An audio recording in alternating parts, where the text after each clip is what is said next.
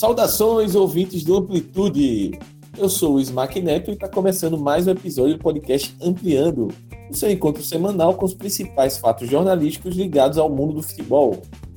O programa faz parte da rede do podcast do Amplitude FC, que conta também com La Plantilha, com tudo sobre a La Liga, o de primeira, com uma melhor análise do futebol feminino, o Bandicuia, que fala sobre o futebol nordeste, e o Dois Toques, com a visão aprofundada sobre diversos aspectos do futebol.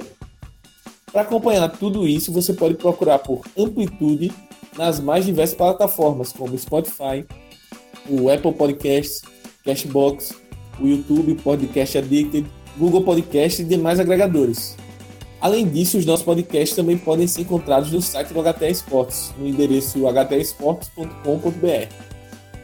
Aproveita e segue a gente também nas nossas redes sociais, no Twitter, Facebook, Instagram, YouTube e Medium.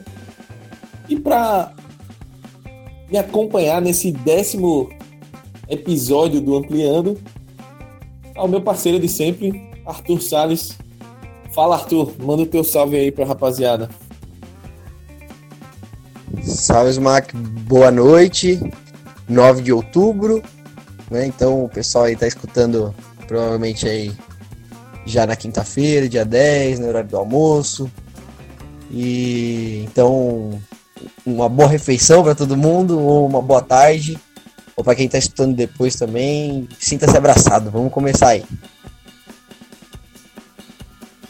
É isso aí, todo mundo sinta-se acolhido, abraçado. E sem mais delongas, vamos embora para a pauta que hoje o programa tá cheio.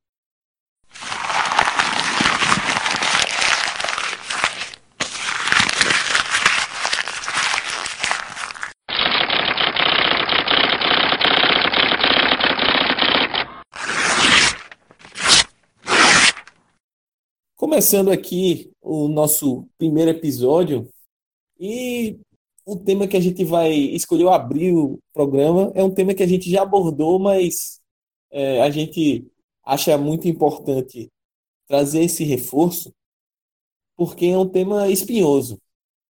O tema é a apresentação do goleiro Bruno. Ele foi apresentado no Poço de Caldas e a gente já havia comentado aqui no programa, trouxemos uma convidada que falou bastante sobre o tema, discutimos um pouco sobre essa questão da ressocialização dos jogadores, é, não só de jogadores, né, de qualquer pessoa que cumpre uma pena judicial e depois é, é libertada, né? Mas ao mesmo tempo a gente pondera do outro lado a questão de como é, a sociedade age e se sente quando um cara que tem a repercussão que ele teve, um caso que foi bastante é, comentado, o nível de crueldade é, do crime que ele foi acusado foi tão grande e ele é, é entre aspas, premiado depois disso tudo com, a, com o retorno ao futebol. E aí a gente para e pensa, poxa, uma mulher que vai na arquibancada assistir um jogo desse, pensa o que é que o cara tá ali e o que é que representa aquilo.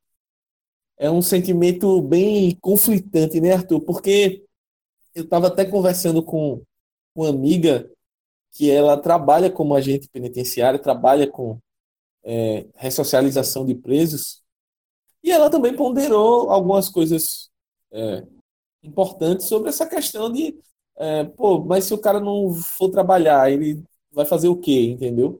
Pensando num, num, numa realidade em geral. Mas eu não.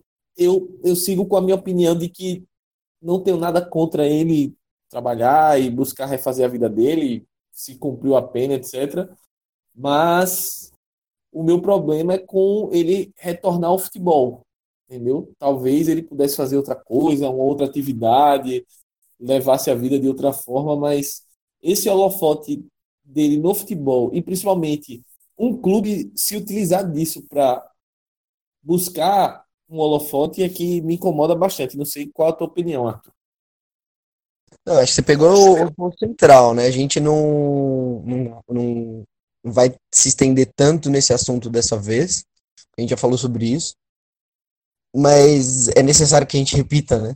Que, o, que é inadmissível que, que isso aconteça, que isso que, que o Bruno volte a jogar futebol e que os clubes utilizem a imagem dele para se promover. E isso é doentio de várias maneiras diferentes. Primeiro, um clube, clube decidir e entender que é positivo você utilizar a imagem de um assassino, né? Pelo menos é o que a justiça definiu, né? É, e pior do que isso é a repercussão realmente não ser ruim, né? Ela ser polêmica. Então, assim, é realmente é bem assustador, né?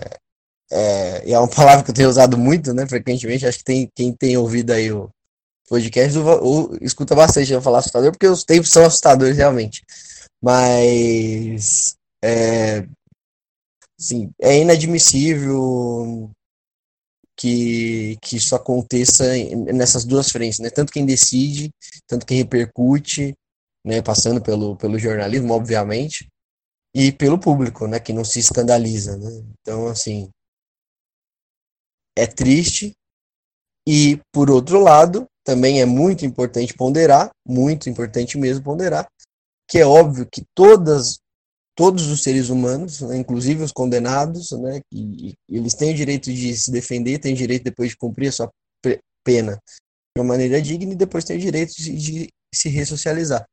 Mas se os clubes, né, que fizeram essa contratação, né, que a situação que a gente está vivendo agora não é, não é a primeira, se eles realmente estivessem preocupados com isso, né, e não com, a, com uma promoção, né, e não com usar essa imagem, né, para ganhar uma repercussão nacional, é, você poderia muito bem contratar o Bruno em sigilo, né, não é tão fácil fazer isso, né, mas se, quem quer, né, tenta, né, de alguma maneira, e para uma função administrativa. Sei lá, né? é, para alguma né? função administrativa, então, ou assim, mesmo, Arthur, desculpa te interromper, mas. Problema. Então, assim, só que ninguém estava interessado nisso, né? Claro. Mas o meu ponto é justamente esse. Pô, você quer contratar, sei lá, o Bruno? Sei lá, cara, bota ele numa função administrativa, é, põe ele, sei lá, para treinar com uma equipe reserva, uma coisa nesse ponto, é, não, não, não convoca entrevista de coletiva, faz um enxame, etc., para apresentar o cara, porque vai ficar feio, entendeu? Vai, não vai ficar legal esse, esse tipo de promoção ridícula assim. E para além do, do clube, é, os patrocinadores também, né? Que é uma visibilidade que muitas vezes aquela história, né, de fale bem, fale mal, mas fale de mim, que muita gente acredita nisso, mas ao mesmo tempo tem que ver o custo disso. As pessoas estão cada vez mais atentas a esse tipo de, de situação e, e a esse tipo de promoção, entre aspas. Então, será que para as marcas também vale a pena se ligar a clubes com essa postura? É, fica aí o, o questionamento, né? Se Arthur quiser concluir aí o raciocínio, de novo, desculpa pela interrupção, mas é que veio na cabeça agora essa, esse a parte. Não, apenas acompanho o relator, Smack. A gente está tá bem pontuado. Já falamos que, tinha, que tínhamos que falar né, no, com mais profundidade. Episódios, se não me engano, episódio 4, né? É, ou 3, agora não tenho certeza. É, eu recomendo o pessoal ir rolando a barra aí do, do nosso feed, aproveitar para acionar o feed exato. E você acha aí. Até porque o, o, nome do episódio, a fotinha do episódio tem o Bruno na capa, então é, vai ser mais tranquilo para você achar. Seguindo agora para o próximo tema que a gente separou aqui para conversar, é um, um assunto que envolve economia, assim como no programa passado a gente falou muito sobre é, questões da bola, questão financeira também, falando sobre é, um futebol, entre aspas, imaginário aqui no Brasil. E um dado que até Arthur pesquisou e trouxe para a gente debater é sobre a quantidade de empréstimos dos clubes do, dos Big Five, né, das ligas Big Five, como esses clubes têm vários jogadores, um elenco de, sei lá, 40, às vezes 40, 45, 50 jogadores que pertencem a esse clube. E óbvio que você não vai manter um elenco, principalmente na Europa, de 40, 50 jogadores. Então você muitas vezes você tem uma legião, tem quase um outro elenco com jogadores emprestados. E isso é, vem acontecendo cada vez mais. Eu acho que quem acompanha futebol europeu sabe, por exemplo, o exemplo do Chelsea, que sofreu uma punição aí por não por não por pela questão de empréstimo, mas por acho que salvo engano foi uma questão de fair play financeiro ou foi uma questão de aliciamento de jogador. Me, me fugiu na memória agora, mas a equipe está duas janelas sem poder contratar. E aí a solução que o Chelsea encontrou foi: tá bom, a gente vai trazer de volta aqui um monte de jogador emprestado que a gente tem e vamos ver quem é, a gente avalia que tem condições de permanecer no elenco. E o Chelsea é, montou praticamente um time novo assim, mesclando jogadores da base e jogadores que estavam retornando de empréstimo. E aí, Arthur, já passando a bola para você, que acompanhou até melhor que eu esse estudo que é lá do CIES, do Futebol Observatory. É, eu queria que você falasse um pouquinho dessa, dessa questão e trazendo uma perspectiva de como é, os grandes clubes, os clubes mais ricos é, da Europa, né, principalmente que é o centro do futebol, é, como eles estão cada vez mais concentrando jogadores e isso faz com que cada vez mais as equipes médias e pequenas, digamos assim, não tenham condições de competir, né? Porque o primeiro jogador que se destaca por empréstimo ou aquelas cláusulas de recompra, no caso, é, o time grande vai lá e traz de volta. Então você acaba ficando na mão do time pequeno. Você literalmente meio que você pega o resto, o que eles não querem, aí você pega. Então, esse é um ponto bem importante, né? Porque acho que acaba atrapalhando a competitividade mesmo, né? Assim, você, o... E até na previsibilidade dos campeonatos, né? Se você não consegue os times, entre aspas, pequenos dessas, dessas cinco principais ligas do mundo, eles acabam não conseguindo manter o elenco, né, por muito tempo, um elenco de qualidade por muito tempo, e acaba sendo quase que impossível você competir em, um, em uma liga, né, de 38 rodadas, de 30, 34 rodadas, é, em alguns casos, com, essas, com essas grandes potências. Né? Então são, são números bem assustadores. Né? O Chelsea que você citou, que é o segundo que mais emprestou jogadores é, né, nessa quase década, né? são nove anos aí do estudo, é, emprestou 57 jogadores. Né? A Udinese é um caso à parte né, dessa, dessa lista, né? E lidera com 62, mas aí a gente tem Internacional, Juventus, Roma, né? Tem a, a, a Napoli também, o Napoli também tá aqui, né? O Napoli, perdão. É, mas é Manchester City, assim, desses todos que eu citei, Manchester City 41, o resto tudo mais, 41 para o Napoli, 43 para Roma, 51 para Juventus, então, enfim, são muitos jogadores emprestados mesmo, mas é, mais do que o um número também uma uma indicação de que essa concentração tem aumentado é que esse número cresce ao longo do período estudado, né? Então, assim, é, os dados aí que, que apontam esse crescimento né, são em relação aos minutos jogados, né, de jogadores emprestados, na temporada 2009-2010, nessas cinco principais ligas, que já são, em teoria, a elite do futebol mundial, você tinha 9,1% de minutos jogados por jogadores emprestados e agora a gente tem 11,5%. Né? Houve um crescimento. E jogadores por clube emprestados nessa, nas grandes ligas também, de 2,3 para 3,12. Parece pouco, mas é um aumento, é, é uma tendência. Né? É, o estudo mostra que ao longo dos anos que, que essa é uma tendência né, de crescimento. Então, isso tudo, né, a ponto, se, você, se a gente tem mais jogadores emprestados até nas cinco principais ligas, e quem empresta são os principais clubes, isso só mostra que, o, que a concentração de poder financeiro ela está aumentando, né? E aí, teoricamente, a competitividade vai diminuindo. Na prática, né, na verdade, né? não, não só na teoria, a, a competitividade vai, vai diminuindo, a gente vai tendo um, um desnível muito grande né, entre os principais clubes e os demais. Tanto que um outro dado interessante, né, que mostra no estudo, é que os, a maioria dos times que, que são os que mais têm jogadores emprestados, eles acabam caindo. Então, é, é um outro indício bem claro. E para mim, né, eu acho que também causa uma, uma, uma, preocupação, porque se, mesmo nessas ligas que são fortes, você tem essa discrepância muito grande, imagina quantos lugares do mundo, né? Então, é importante que, exemplo, aqui no Brasil, por exemplo, a gente se organize para evitar essa, que essa discrepância seja fique mais gritante do que já está, né? E uma outra interpretação, né, que acho que é bastante interessante, que é inclusive discutida no estudo, mas é que é, e que é bacana a gente trazer para cá para o ouvinte, é que já estão, já estão sendo propostas algumas, algumas restrições, né, como a número de jogadores emprestados ou número de jogadores contratados pela equipe para evitar realmente esse esse controle muito grande, né?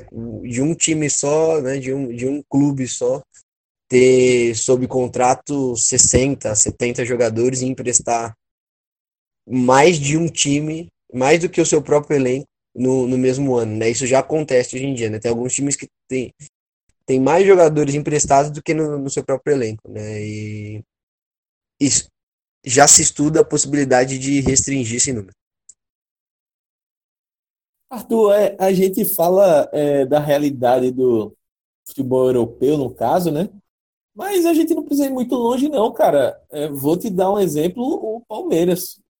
É, o Palmeiras que é, acho que para além do, do Flamengo e de outras equipes com mais condições financeiras, eu acho que o, o Palmeiras é o grande exemplo aqui no Brasil disso, porque o Alexandre Matos, que é o diretor do futebol do Palmeiras, ele tem uma política de contratações é, no mínimo agressiva, né? digamos assim.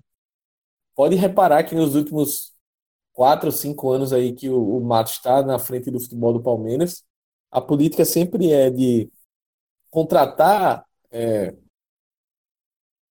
a rodo e depois, se não der certo, a gente vai emprestando ao longo do ano, ao longo da temporada, para ver se o cara vira, entendeu? É, é quase uma reserva de mercado no sentido de, ó, eu vou pegar esse cara aqui, pode ser até que eu não precise usar, mas eu não vou deixar ele ir para o rival lá para reforçar e, e o time dele ficar mais competitivo. Que é basicamente a ideia que a gente está falando aqui, né? É, se você tira, sei lá, tem um cara lá do CSA que está se destacando, e já é jovem tal, tem potencial. E aí, sei lá, vou dar um exemplo aqui, o Santos se interessou. Aí o Palmeiras olha e fala, porra, se esse cara for pro Santos aí, vai, o Santos vai ficar um time bem mais forte do que ele tá agora. Vou oferecer, vou inflacionar aqui, vou oferecer, esse cara vem para cá, se ele der certo, ótimo. Se não der tão certo aqui, se não tiver tanto espaço aqui, a gente empresta depois para, sei lá, um outro time médio aí, ou o próprio CSA, ou às vezes é um Bahia, um, sei lá, um time de meio, meio de tabela aí, que tenha condições de é, absorver melhor esse salário astronômico que o Palmeiras oferece. O Corinthians é outro caso também, que tem vários jogadores emprestados. E, e assim vai, vai vivendo, né? É uma situação meio bizarra. A gente pensa no, no Big Five, até porque é o, o estudo que a gente menciona. Mas no é, Brasil a gente já vê essa realidade também acontecendo. Tem uma, uma característica pior, porque, por exemplo, no caso do Palmeiras especificamente, ele até tem esse poderio aqui no, no Brasil agora para fazer isso.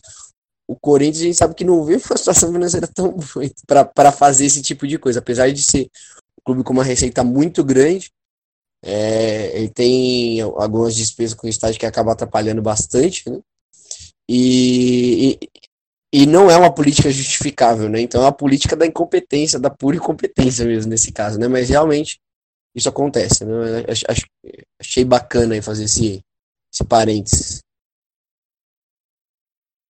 É, eu acho importante porque a gente sabe que a gente pode até tocar também nesse ponto, acho que pra, até para finalizar o debate e a gente avançar, que é o quanto é, o futebol em si, o universo do futebol, acho que não sei se é uma realidade cultural de outros lugares, mas principalmente aqui no Brasil, eu acho que é uma, uma realidade cultural também da Espanha, que eu observo muito, é, que são lugares em que todo final de temporada, início da outra, seu time pode ter sido o melhor do campeonato, jogou um futebol maravilhoso, mas o torcedor não não sossega enquanto não tiver uma contratação, não, mas tem que reforçar, tem que reforçar de todo jeito.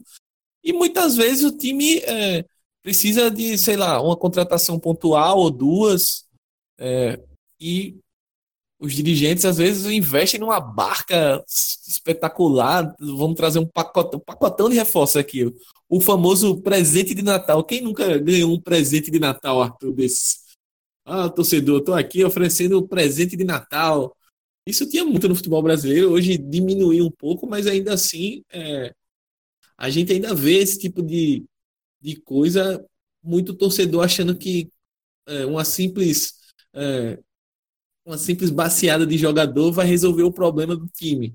Muitas vezes não é assim funciona. E, e essa pressão, às vezes, é, ajuda, entre aspas, a incompetência dos dirigentes, que nessa onda vão e, e acabam trazendo vários jogadores de qualidade duvidosa, é, jogadores que não se encaixam no esquema que o treinador gosta de utilizar, é, enfim, contratações que não são pensadas, né? São questões de oportunidade. Ah, aquele cara é bom, ou aquele cara fez, jogou muito no, sei lá, no, no Atlético Paranaense.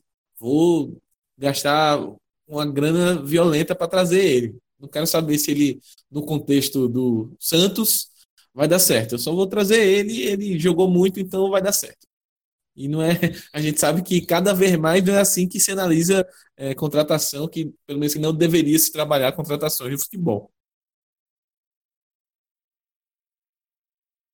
Passando agora para o próximo tema, vamos falar é, de um tema bem, eu diria que delicado, Arthur, que é um desabafo que a gente é, pôde acompanhar, acho que foi na última semana, é, como o Arthur já falou aqui em programas anteriores, a gente, o nosso foco é o futebol, mas a gente também é, abre espaço para outros esportes, desde que a gente considere temas bastante relevantes. E apesar desse desabafo ter sido no, no, no campeonato de atletismo, é, eu acho que é uma realidade que se encaixa no futebol feminino e outros esportes que talvez tenham até mais tradição no país, é, como o basquete, como o voleibol, por exemplo, que tem uma, uma tradição forte no feminino, que foi o desabafo da jamaicana Shelly Ann, que ela venceu três ouros no Mundial de Atletismo, e ela fez um desabafo, a, a, assim, a imagem da comemoração dela com o filho dela, depois de uma vitória nos 100 metros rasos, é, e aí ela na entrevista falou que depois que ela ficou grávida, é, várias pessoas disseram que ela precisava se aposentar. Meio que assim, né? Como a pessoa teve um filho, ela não, não serve mais para ser um atleta. Como ela foi uma mulher, tem filho, não. Ela agora tem que se dedicar ao filho, tem que ser mãe, dona de casa, etc. Não pode. Isso não é compatível com o esporte de alto rendimento. E isso, Arthur, é, me, me traz dois pensamentos rápidos.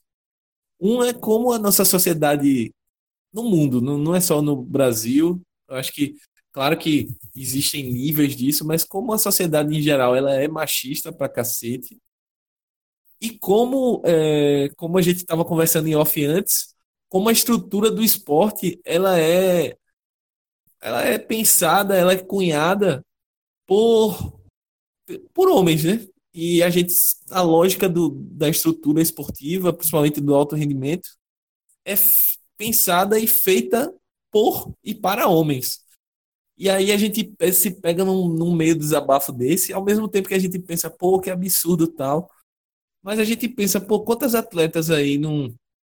Talvez não abdiquem do, da possibilidade ou do sonho até de ser mãe por conta disso. Ou quantas atletas de futuro a gente perdeu porque depois de ser mãe elas não tiveram apoio ou perderam apoio e ficaram pelo meio do caminho. E, e outros casos que a gente pode pensar assim nesse, nesse estilo, mas como isso é, contribui até, de certa forma, para que aquela alegação boba de ah, que o esporte feminino, modalidade feminina, tem menos qualidade, tem menos sei o quê às vezes também a, o espaço amostrado diminui por essa e por várias outras dificuldades, né? É, interessante, né? Eu vou, vou começar a minha fala falando um pouco sobre isso que você acabou de falar. É, assim como, por exemplo, um esporte que é pouquíssimo popular no mundo, é, a gente pode usar qual, qualquer exemplo. Eu não quero, não quero me arriscar em um e talvez ofender os, os praticantes, enfim, mas é, qual, qualquer desses exemplos que a gente possa pensar, com certeza a, a prática ela não chegou numa num, num nível tão alto de rendimento quanto o futebol masculino.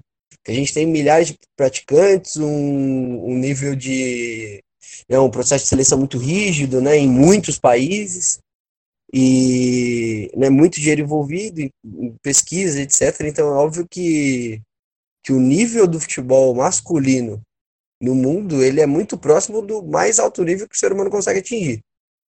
Né? E isso falando de modalidades. E falando do gênero, obviamente que isso se aplica também.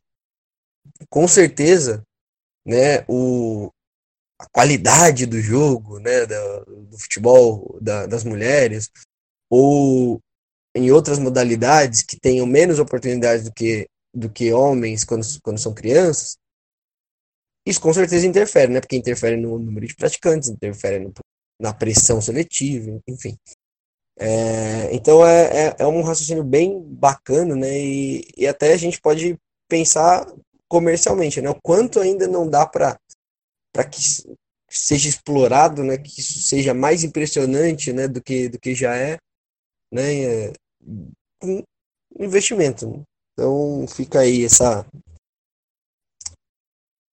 esse, esse, raciocínio, né, que eu acho que pode ajudar a, aos, a, quem, a quem pode, né, decidir, né, a, ter, ter um, um motivo a mais, né, para investir nesses, em todos em, em, esportes que não tenham tanto tanto apelo e também a dar oportunidade para as mulheres, né? Mas e mas agora voltando para o caso para esse caso específico, né, da, da maternidade, é, também, né, teve no, no, mundial de atletismo, né, a gente teve a Alison Félix, né, a atleta americana, que ganhou a décima, sua décima segunda medalha de ouro no Mundial do Qatar e com isso, né, é, é o maior, é maior vencedor entre homens e mulheres, né, da, ou a maior vencedora, né, entre homens e mulheres do, da história do Mundial, né, ultrapassando aí o, o Usain Bolt.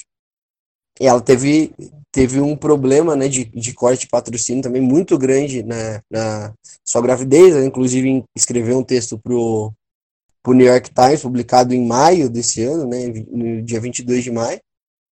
E o caso é muito grave, né, porque lá, lá nos Estados Unidos é, o esporte de elite, né, os, os atletas, né, pelo menos no atletismo, e alguns outros esportes também, mas no atletismo isso é muito, muito claro, a principal renda dos, dos atletas, ela provém dos, dos patrocínios.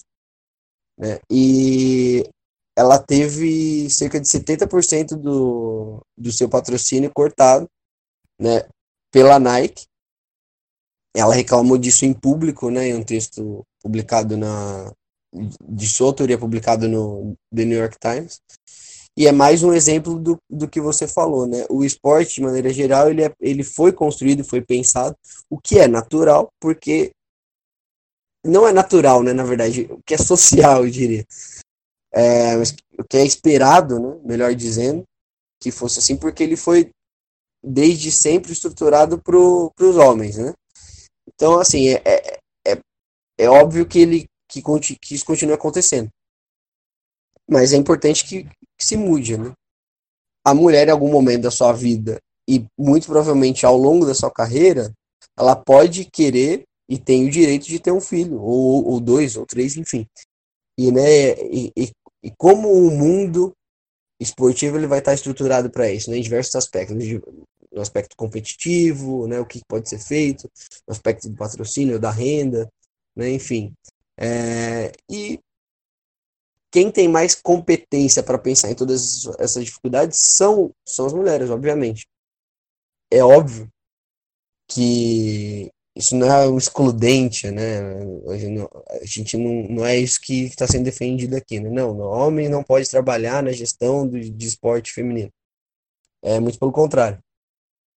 Mas a, é, é, é bem evidente que todos esses problemas que elas passam, justamente porque o esporte é, é historicamente estruturado pensando na prática executada aí pelos homens, que elas conseguem entender quais são as dificuldades que elas, que elas sofrem, né? Então é bem importante que, como falamos em outro episódio, sejam formados cada vez mais, tenham mais espaço né, nos cursos de gestão de esporte, né, mulheres, para que essas mudanças que são necessárias, porque o padrão não é o homem, não existe um padrão, né? Existe, existe a mulher, existe o homem. Então, para que essas essas mudanças elas aconteçam de uma maneira mais rápida. Exatamente, a gente espera que essas mudanças possam possam acontecer, possam ser pensadas e planejadas, enfim. Que, que haja um, como Arthur falou, que haja uma maior, um maior zelo, um maior cuidado, um maior incentivo com as atletas, e que elas possam ter melhores condições de trabalho e um suporte para esses momentos é, que haja uma compreensão realmente que é, a questão fisiológica da mulher é diferente que vão acontecer certas circunstâncias que não acontecem com o homem, mas que isso não pode ser um, um entre aspas, uma desculpa para que elas percam apoio, percam patrocínio, enfim. É uma, na verdade, isso é uma tremenda de uma sacanagem, então, que, que haja uma melhor, uma postura mais digna aí para tratar esse tipo de tema, né? Passando agora é, para um tema diferente, acho, que é torcida. Eu acho que torcida é um tema bem legal da gente falar. E começando, eu vou começar vou, a pauta está aqui, mas vou inverter. Vou começar pela parte ruim, Arthur, que trata sobre o técnico, o novo técnico do Fluminense, o Marcão. E, na verdade, não diretamente a ele, mas os familiares que foram abordados no Engenhão no último final de semana, após a vitória do Flu sobre o Botafogo no Clássico, 1 a 0 E na saída do estádio, é, a família do Marcão, tava a esposa dele, filhos, foram abordados por botafoguenses no estacionamento do estádio. E momentos de tensão, o filho dele teve o pescoço apertado, quase chega às vias de fato de trocar soco com torcedores de Botafogo que estavam incomodados simplesmente porque eles estavam passando com a camisa do Fluminense. E aí a gente vai mais uma vez pensar, poxa, é, é como a gente tá, perdeu a humanidade assim, né? Você vai num, num, campo de futebol, num jogo tal, e você meio que perde a humanidade. Pô, qual o problema do cara passar com a camisa do Fluminense ali perto e tal?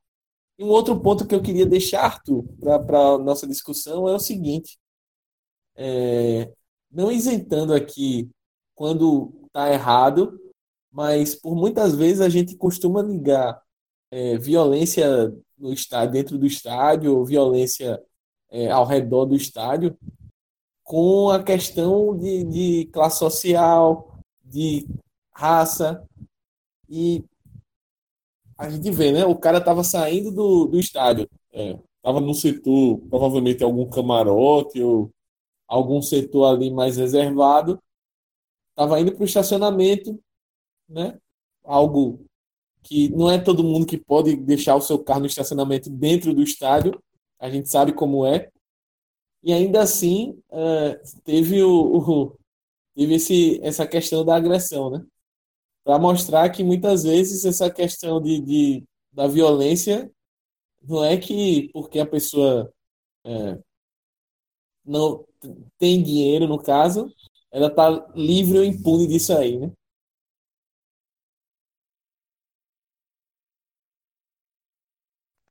É, com certeza não. Inclusive, acho que até é, é, é, bem possível que a gente tenha gente muito mais orgulhosa, às vezes até muito mais arrogante nesses espaços aí, né? Dependendo de que espaço a gente está falando. Mas de qualquer maneira, né, é uma, é uma imbecilidade, né? Acredito que tenha algo a ver também com uma masculinidade tóxica bem exacerbada, né? Eu tenho que proteger meu território aqui, alguém está acabando com a minha dignidade. Enfim, esses, esses pensamentos bem animalescos, sabe? E, e também esse comportamento de grupo, né? Ah, tem que fazer alguma coisa que tá todo mundo me vendo e a gente junto, a gente é mais forte. Vamos fazer qualquer babaquice aqui que em banda é bacana de fazer. Então, assim, tem tudo isso um pouco, né? E a gente tem que justamente tentar fazer, né? E, e fazer as pessoas e pensar junto, né? Sempre tentar pensar quão, quão idiota, né? É ter esse tipo de atitude, né? Então é muito triste que isso tenha acontecido. É triste que o, o Marcão não né, culpando a, a vítima, né, né, ou a, o parente da vítima, né, assim, é triste que ele não ache que isso é muito sério, porque é muito sério, né, realmente é bem sério, apesar de ser comum, não é normal. Então, é, não tem muito o que falar, né, é, é, é, é meio óbvio, mas a gente perdeu um pouco da, da noção, né, do que que, do que, que é óbvio, do que, que é absurdo, né, então estamos aqui falando. É, né? E como o Arthur mencionou, é uma coisa que também me deixou chateado nesse, nesse episódio assim, foi a fala do Marcão. É, talvez, imagina até para não. Talvez ele tenha pensado que não queria inflamar ainda mais a situação, ou meio que se eu falar alguma coisa mais forte, pode ser que haja uma, repre, uma represália grande é, da torcida por parte de, de, de alguém né, que não goste, enfim.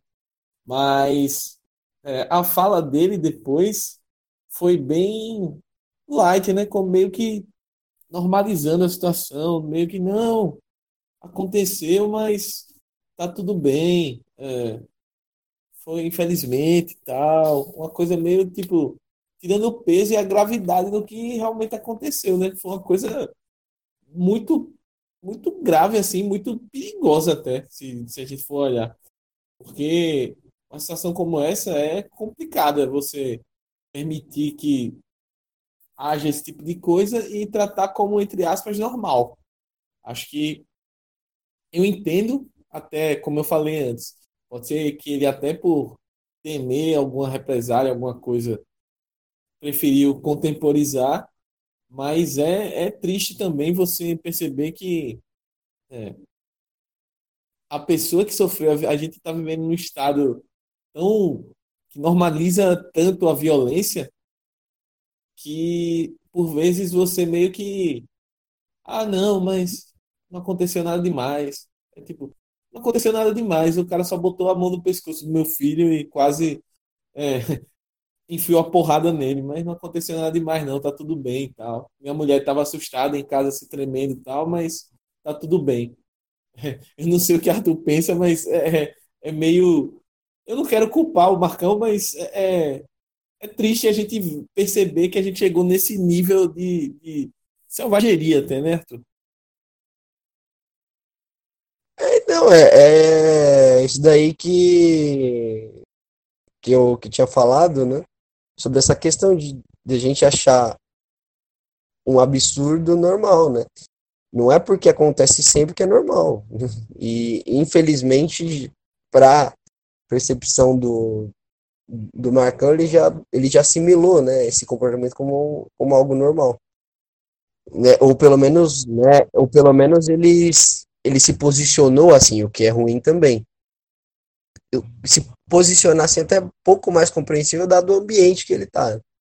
Mas enfim, é, o que a gente está falando justa, justamente não é para criticar, né? Não é para criticar o Marcão. Quem é, os criticáveis aqui são, são os agressores. Né? Mas é para mostrar o quão sintomático é a postura dele. É, é, essa que é, a, que é a grande questão. Mas, como, como eu falei anteriormente, não tem muito que acrescentar. É um absurdo que aconteceu e ponto final. É isso. Acho que a gente pode passar para o próximo tema e deixar esse repúdio aí o que aconteceu e, e defender antes de qualquer coisa que simplesmente não não tem como normalizar a violência do jeito que a gente infelizmente está normalizando. E agora passando para o próximo tema derradeiro, né? Próximo e último, para a gente contextualizar e trazer aqui para os ouvintes um, um negócio meio chato, mas que ao mesmo tempo mostra a falta de noção da Comembol com a realidade, com a realidade. Acho que com, com o meio que ela está inserida, que é a América do Sul. Chato, chato e chato.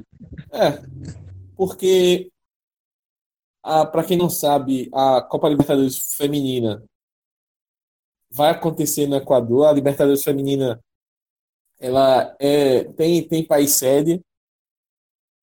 E só que no Equador a gente está vivendo um momento político muito complicado por lá, é na região do Equador, no Peru também, mas falando especificamente no Equador, é, recentemente o, o, governo entrou no, numa crise social muito grande, a, a população está protestando demais, tem, teve questão de aumento de impostos e de, de retirada de. Uh, me, me fugiu a palavra agora, mas subsídios. Subsídios com relação a, a combustíveis e a outros elementos que, pra, pra inclusive, para antecipando uma, entre aspas, dica já, é, eu recomendo o último xadrez verbal que saiu na, na última sexta, que tá, fala, explica bastante esse, essa questão política do Equador, mas é, para além disso, a Libertadores feminina está marcada para o país e a Comembol, mesmo com toda essa questão já colocada, que a Comembol é, é, sabe, né? É óbvio que a gente não vai culpar a Comembol de ter marcado a Libertadores feminina para o Equador, porque ela não vai adivinhar que vai acontecer uma crise diplomática, uma crise social no país. Mas, estando posta a crise, é, será que não teriam outros lugares que poderiam receber a competição é, com o um mínimo, com estrutura melhor para receber as atletas? A gente se pergunta isso por exemplo, é, o Corinthians, que é um dos dois brasileiros que vai participar da competição, precisou trocar de hotel. É, porque o hotel anterior estava com a questão de segurança é, não estava totalmente é, não estava totalmente seguro.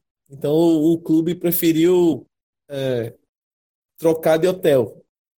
E aí fica aquele jogo de empurra, Comembol é, não, garante a competição no Equador, o país o governo do país, que é alvo de protesto da população, diz que vai garantir a competição, mas ao mesmo tempo a gente observa tudo que está acontecendo, né, Arthur?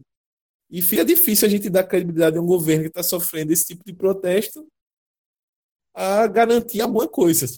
E a Comembol, aí é que é onde eu quero chegar, faltou um pouco de sensibilidade né, nos, em fazer uma análise geopolítica e social que seria um momento inoportuno de ir ao Equador para fazer esse tipo de, de evento, né? É, o, começando a falar um pouquinho do, do Equador em si, para o pessoal entender. E quando você for recomendar o xadrez verbal, você tem que falar o, bloco do programa. Senão você vai matar a nossa, nossa audiência aqui. Para quem não sabe, o Xadrez Verbal é um podcast de, de política internacional, de basicamente, política internacional. que tem, sei lá, umas três, três horas três, normalmente. Três horas.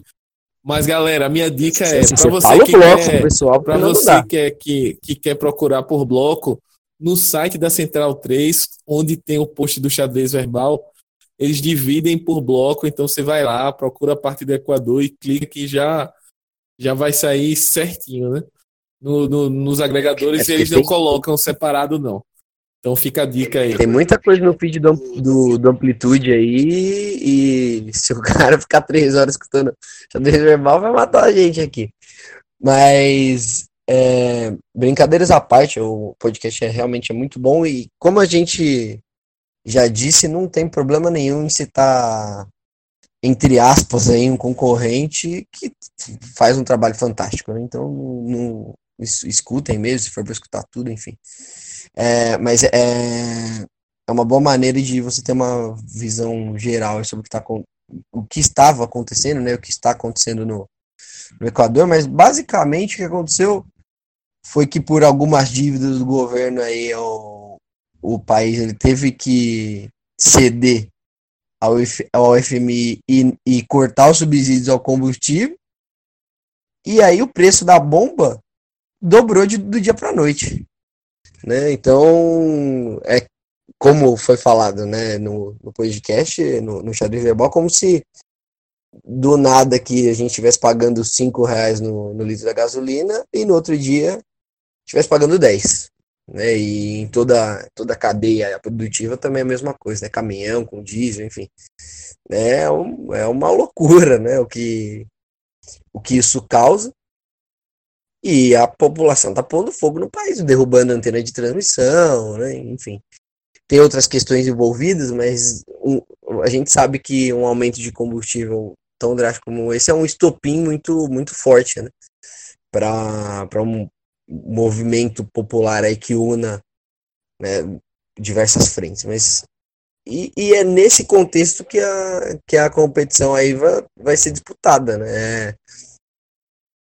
é, é bem preocupante, né? Tanto que a Copa do Equador, né, de futebol masculino, ela, ela foi interrompida, ela, ela, não, ela não, alguns jogos é, aí durante a semana eles não, não foram disputados, então o ambiente não está propício para disputa de, de uma competição, né, de uma competição esportiva, ainda mais nessa questão, com essa questão de traslados de hotéis e tudo mais, né, que uma competição internacional tem como característica, né, ainda mais, mais forte do que uma competição nacional. Tem os deslocamentos, mas são mais tranquilos, né, todo mundo sabe onde está, enfim, né, tá mais aclimatado, né, com, com, ambi com o ambiente, né, enfim. É, por isso, é um pouco questionável, né, a gente aqui não é especialista em, em, segurança, especialista em logística, né, do, do esporte, tudo mais, mas é um pouco questionável, né? A gente fica pensando, se fosse uma Copa América, né, será que continuaria? Talvez sim, porque já, Copa América de futebol masculino, né, deixando claro. Gera muito dinheiro, né? A Comembol não ia querer também perder dinheiro. Não sei.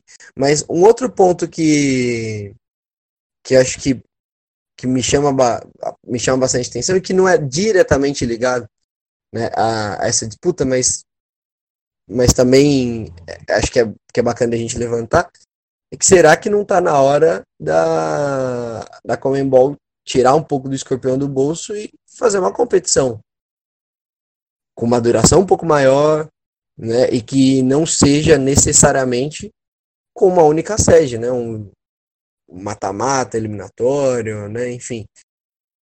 Não, não fiz essas contas, a gente poderia até fazer uma continha aí de, de padaria mesmo para ver quais seriam os grandes custos de, de subsidiar uma, uma competição continental, né, uma Libertadores feminina.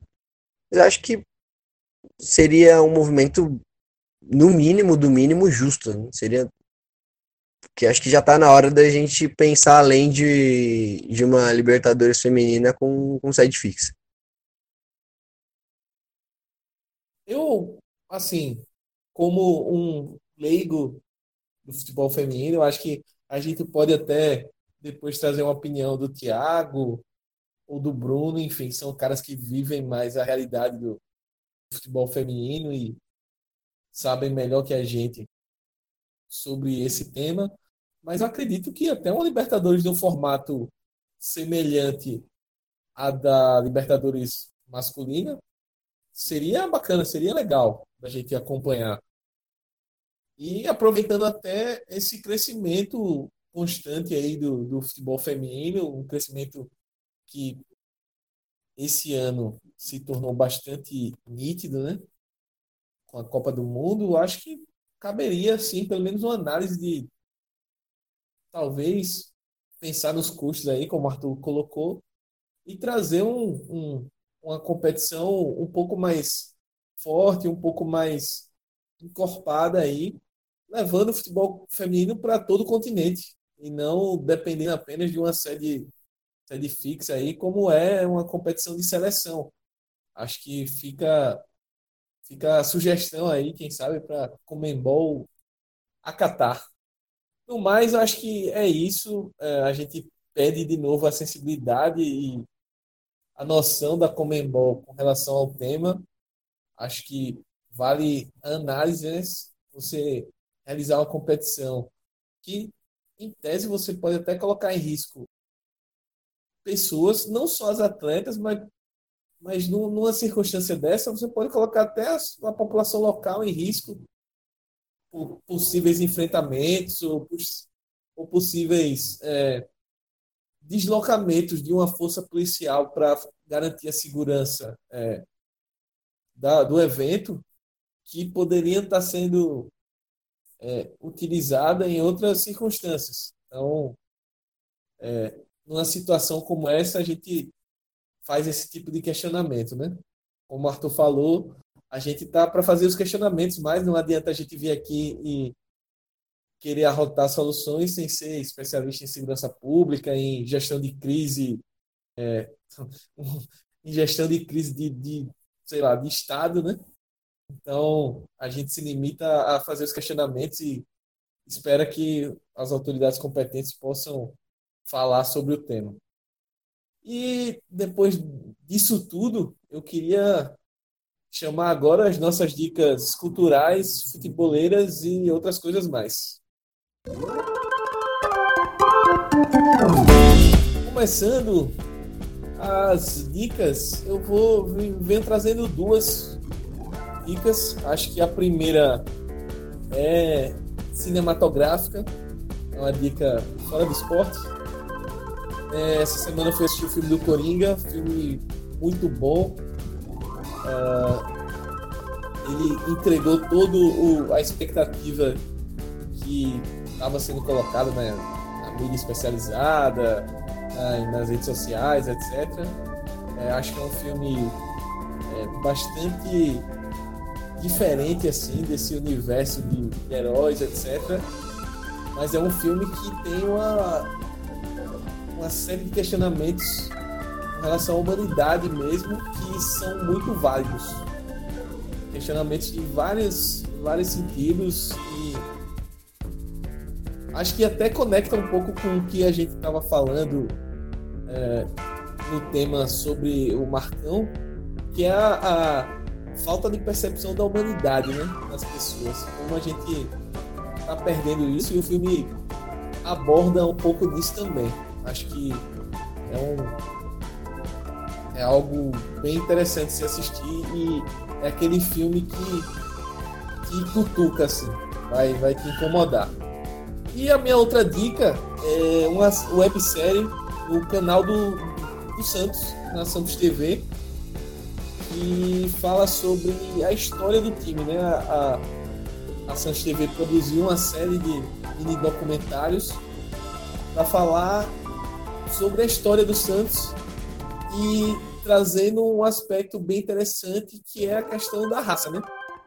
Uh, o time, o nome do documentário é Time de Branco e de Preto e como e conta como a história do Santos é feita por negros e como isso ele mistura a história do Santos e também uma ação de marketing por conta da, da camisa 3 nova do Santos que ficou bem bonita inclusive fala um pouquinho disso e traz personagens santistas históricos, tanto dentro dos campos quanto fora deles, torcedores icônicos como o MC, o Mano Brown participam da série, enfim. É uma, uma aula, acho bem interessante.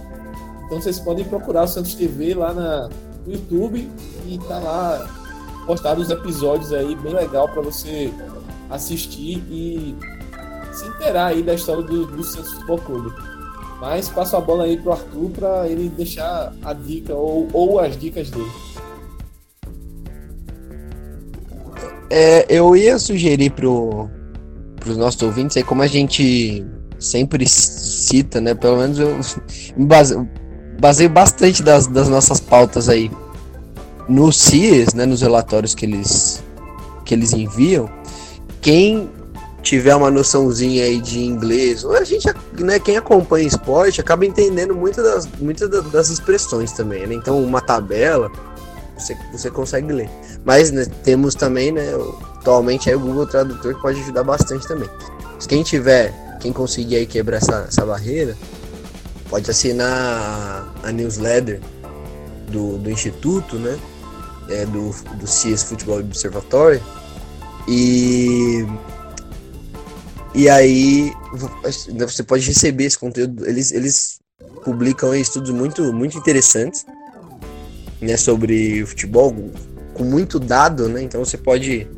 Eles interpretam também, mas você pode linkar né, produções deles mais antigas, enfim. E tirar umas conclusões bacanas sobre, sobre o desenvolvimento do, do futebol. Felizmente eu não vejo salvo engano, não vi nenhuma produção ainda de conteúdo sobre o futebol feminino. Se existe, é uma produção muito baixa, mas de qualquer maneira, o conteúdo que eles, que eles produzem é, é bastante interessante. Então, se você jogar no Google CIES, né, C-I-E-S, e aí em inglês Football Observatory, né, o Observatório Futebol, enfim, você consegue encontrar o site deles e se inscrever na, na news, news, newsletter.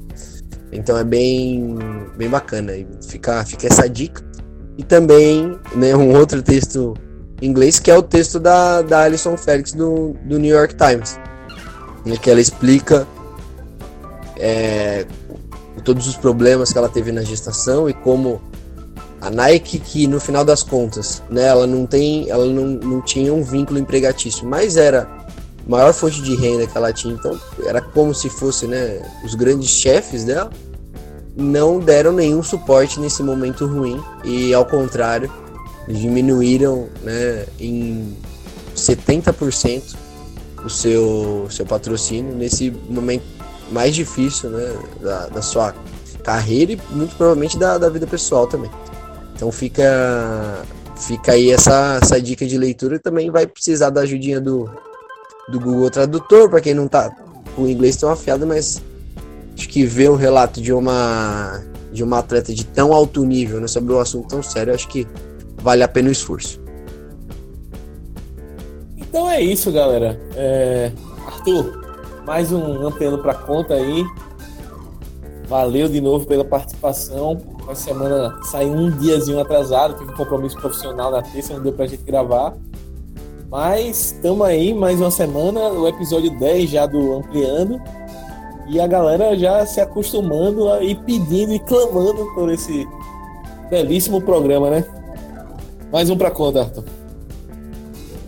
Beleza? Prazerzaço dividir essa mesa com vocês, Mac. Então até semana que vem um abração aí pra quem ouviu até o final.